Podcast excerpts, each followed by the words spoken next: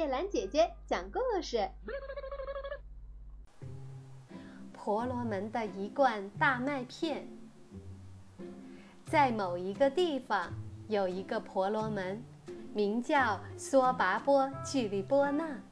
他用行乞得来的吃剩下的大麦片，填满了一罐子，把罐子挂在木栓上，在那下边放了一张床。目不转睛地看着罐子，在夜里幻想起来：这个罐子现在是填满了大麦片，倘若遇上险年，就可以卖到一百块钱，可以买两头山羊。山羊每六个月生产一次，就可以变成一群山羊。山羊又换成牛，我把牛犊子卖掉。牛就换成水牛，水牛再换成聘马，马又生产，我就可以有很多的马，把这些马卖掉，就可以得到很多金子。我要用这些金子买一所有四个大厅的房子。有一个人走到我的房子里来，就把他那最美最好的女儿嫁给了我。他生了一个孩子。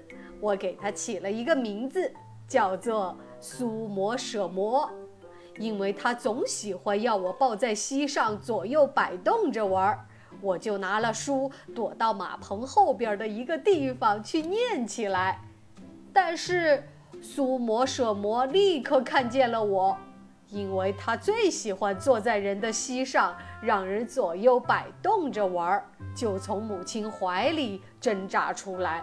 走到马群旁边来找我，我在大怒之余喊我的老婆：“嘿，照顾孩子吧，来照顾孩子吧。”但是他因为忙于家务没有听到，于是我立刻站起来用脚踢他，这样他就从幻想中走出来了，真的用脚踢起来，罐子一下子破了。